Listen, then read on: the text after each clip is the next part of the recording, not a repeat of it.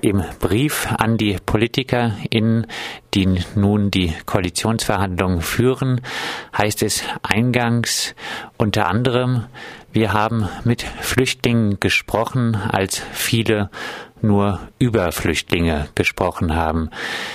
Wie erleben denn die Flüchtlinge, mit denen Sie aktuell sprechen, den momentanen Rechtsruck in der Politik, Frau Arndt? Also das, was wir in der ähm, konkreten täglichen Arbeit wahrnehmen, ist die große Verunsicherung und vor allen Dingen eine viel höhere Frustration als ähm, vor einigen Monaten noch zu beobachten war, die aber dadurch begründet ist, dass eine Perspektivlosigkeit sich für die Geflüchteten abzeichnet. Das ist zum Beispiel dass keine Arbeit oder vor allen Dingen die Wohnungsnot äh, so im Vordergrund steht und die Ungewissheit über die Entscheidungen äh, vom BAMF führt wirklich zur Resignation und die daraus resultierenden Folgen bekommen wir jeden Tag ähm, zu spüren.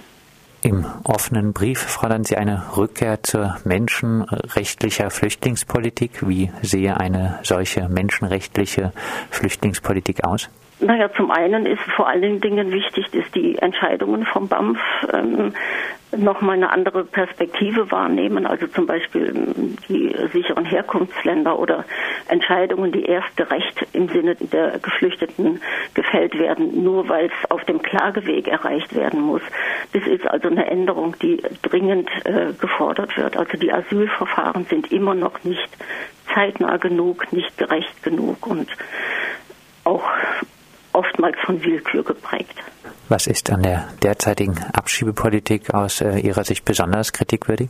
Also abgesehen mal von diesen spektakulären, ungerechten äh, Fällen, wo noch nicht mal das Verfahren entschieden war und trotzdem eine Abschiebung äh, vollzogen wurde, ist einfach die sind die Maßgaben vom BAMF äh, die Entscheidung äh, oder bei der Entscheidung die wirklichen Hintergründe äh, zu analysieren.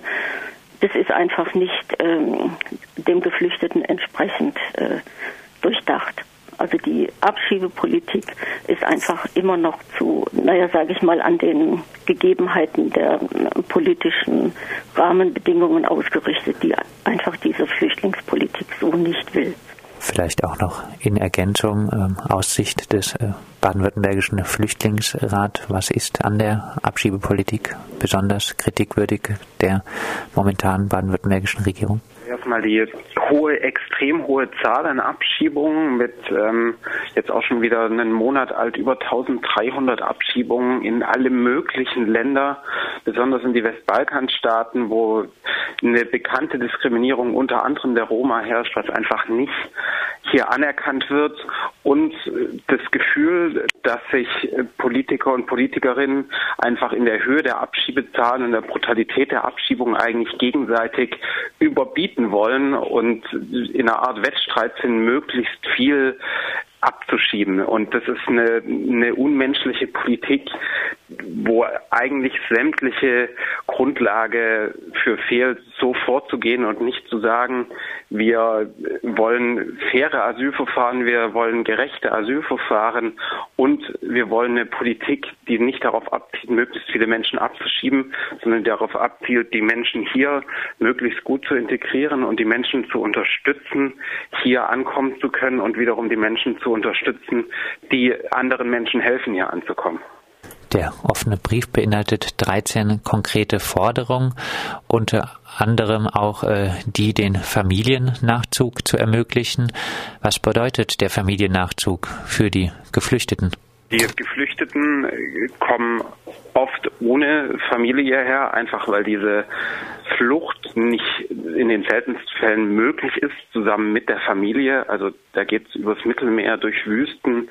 Es ist nur mit, mit Schleppern möglich, einfach dadurch, dass Europa sich abschottet. Und jetzt sitzen sie hier. Ähm, und wissen, ihre Familie sitzt vielleicht noch in einem Kriegsgebiet. Das äh, verhindert letztendlich sämtliche Integrationsbemühungen, weil natürlich diese Menschen im Kopf bei ihrer Familie sind und bei ihren Kindern, bei ihren Ehefrauen, Ehemännern. Ähm, aus diesem Grund, aus gutem Grund steht deswegen eigentlich im, im deutschen Gesetz drin, dass Familiennachzug ermöglicht werden soll. Das hat jetzt aber die Große Koalition beschlossen. Für Subsidiärschutzberechtigte soll das ausgesetzt werden. Die sollen nicht mehr ihre Kernfamilie nach, nachholen können, was einfach zu einem extrem Frust, einer riesigen Angst, einer Traurigkeit, also unglaublich viel führt. Ich glaube, es ist unvorstellbar, wenn man nicht selber in der Situation ist, was es heißt zu wissen, die eigene Familie sitzt in einem Kriegsgebiet fest. Eine weitere Forderung aus dem offenen Brief, äh, europäische Solidarität, äh, das fordern doch äh, deutsche Politiker immer wieder ein, wenn es um die Aufnahmebereitschaft gegenüber Flüchtlingen von den osteuropäischen Ländern geht, oder? Genau, es ist auch berechtigt, dass es gegenüber diesen Ländern eingefordert wird. Ähm, aber die Krux ist, dass halt viele deutsche Politiker und Politikerinnen gerne mit dem Finger auf andere Länder zeigen, selber aber an dem Dublin-System festhalten wollen, nachdem primär die Länder an den EU-Außengrenzen für die Aufnahme von Geflüchteten zuständig sind. Zu was es führt, sieht man jetzt besonders in Griechenland, wo Lager unter unmenschlichen Bedingungen vollkommen überfüllt sind, während in Deutschland Zimmer in Flüchtlingsunterkünften leer stehen. Also es machen sich viele Politiker einfach, auf andere zu zeigen, dass die nicht genügend Solidarität zeigen. Selber ist dann aber mit der europäischen Solidarität nicht so viel her, wenn es darum geht, selber Flüchtlinge aufzunehmen. Neben den jetzt äh, schon angesprochenen äh, Punkten, welche Forderungen an die Politik äh, liegen Ihnen als äh, Verfasserin, Mitverfasserin dieses offenen Briefes noch äh, besonders am Herzen? Mir persönlich der, der letzte Punkt politisch gehört werden der im Prinzip alles das zusammenfasst. Wir sind in der absurden Situation, dass Politiker und Politikerinnen fast sämtlicher Parteien die Flüchtlingshelfer dafür loben, was sie doch für eine tolle Arbeit machen, seit Jahren sie auf irgendwelche Feste einlädt und sagt, es ist so gut, dass es euch gibt, es ist so schön, dass er diese Arbeit macht. Gleichzeitig müssen die gleichen Personen sehen, dass die Asylgesetze jede paar Monate verschärft werden, noch brutaler sind, dass Politiker und Politikerinnen sich darin überbieten, gegen negative Sachen gegen Flüchtlinge zu sagen und Entscheidungen dementsprechend zu treffen. Also man sieht, eigentlich lohnt sich politisch wohl gerade, möglichst destruktiv zu sein, möglichst öffentlich zu hetzen, weil dann sieht man, dass es eine politische Entscheidung in die eigene Richtung gibt. Wenn man sich engagiert und anpackt, ist es wohl nicht so gerne gesehen, zumindest was die politischen Entscheidungen betrifft. Vielleicht kann ich da auch noch anfügen aus der Sicht der Ehrenamtlichen. Äh, wir haben ja im Grunde keine ähm, großartigen direkten Einwirkungsmöglichkeiten auf die Politik, sondern würden uns wünschen, dass über die Interessenverbände oder Lobbygruppen wie Pro Asyl oder Flüchtlingsrat oder Liga der freien Wohlfahrtsverbände da eine Einflussnahme gestärkt wird, zum Beispiel auch die Anhörung vor ähm, Gesetzesänderungen. Da müssen diese Verbände einfach ihre Stellungnahme rechtzeitig abgeben können. Die müssen auch von den Fraktionen berücksichtigt werden können. Und da wäre es wichtig, eine gewissenhaftere Bewertung von diesen Stellungnahmen auch nochmal durchzuführen, weil wir selber als Ehrenamtliche können oft nicht genug Einfluss nehmen, auch wenn wir hier vor Ort ähm, die kommunalen Politiker ins Gebet nehmen. Aber manchmal sind uns da auch einfach die äh, Einflussnahmen zu gering und wir möchten gerne, dass die Verbände dadurch gestärkt werden.